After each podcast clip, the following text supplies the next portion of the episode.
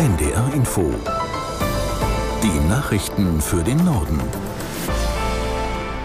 Um 17.30 Uhr mit Tarek Yusbashi. Eine erste Gruppe israelischer Geiseln ist aus der Gewalt der Hamas freigekommen. Die 13 Frauen und Kinder wurden vom Roten Kreuz nach Ägypten gebracht. Aus der NDR Nachrichtenredaktion Thomas Kuhlmann. Viele Menschen in Israel haben den Moment im Livestream verfolgt, als der Konvoi des Roten Kreuzes den Grenzübergang Rafah passiert hat.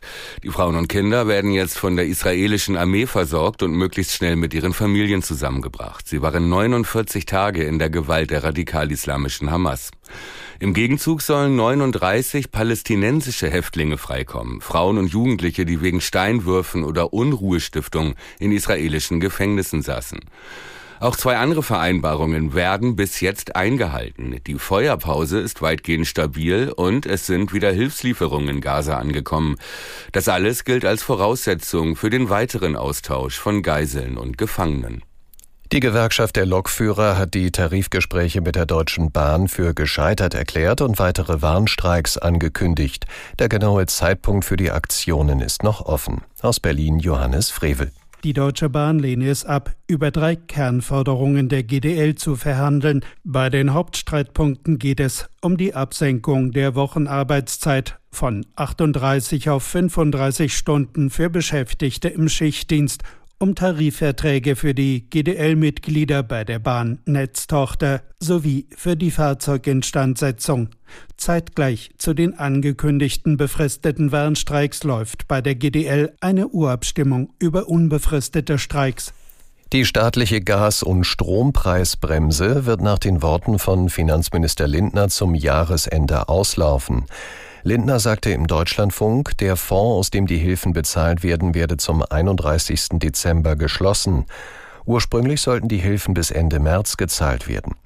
Inzwischen steht aber in Frage, ob der Wirtschafts- und Stabilisierungsfonds verfassungsgemäß ist. Die Strom- und Gaspreisbremse deckelte den Betrag, den Privatkunden für Energie zahlen müssen. Inzwischen liegen die Marktpreise in den meisten Fällen unter dieser Grenze. Auf ihrer Delegiertenkonferenz in Karlsruhe haben die Grünen die wichtigsten Personalfragen geklärt. Nach dem Parteivorstand wählten sie ihre Spitzenkandidatin für die Europawahl im kommenden Jahr. Aus Karlsruhe Gisela Former. Die Partei Linke Terry Reintke aus Gelsenkirchen zieht unangefochten mit mehr als 95 Prozent auf Listenplatz 1 in den Europawahlkampf.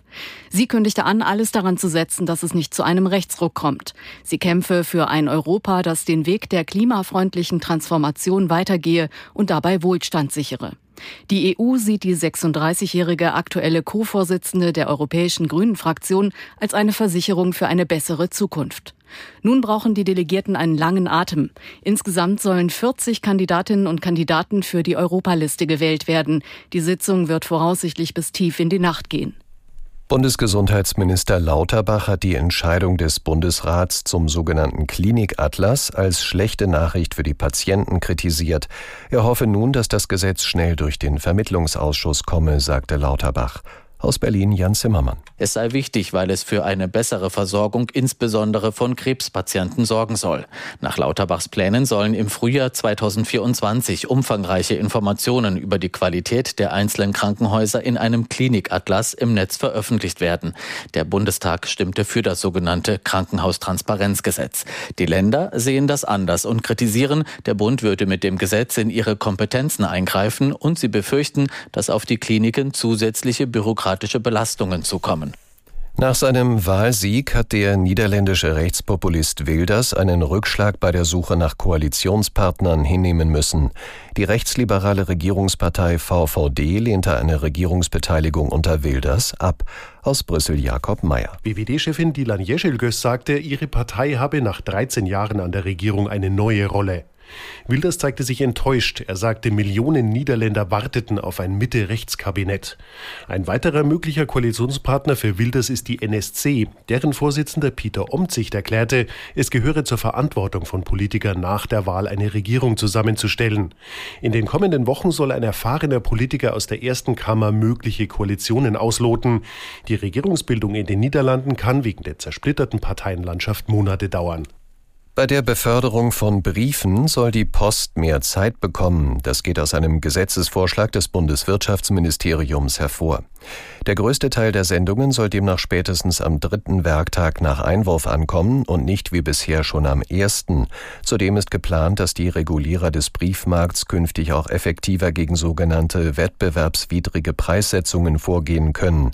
Mitbewerber der Post werfen dem Konzern im Großkundengeschäft immer wieder Dumping vor.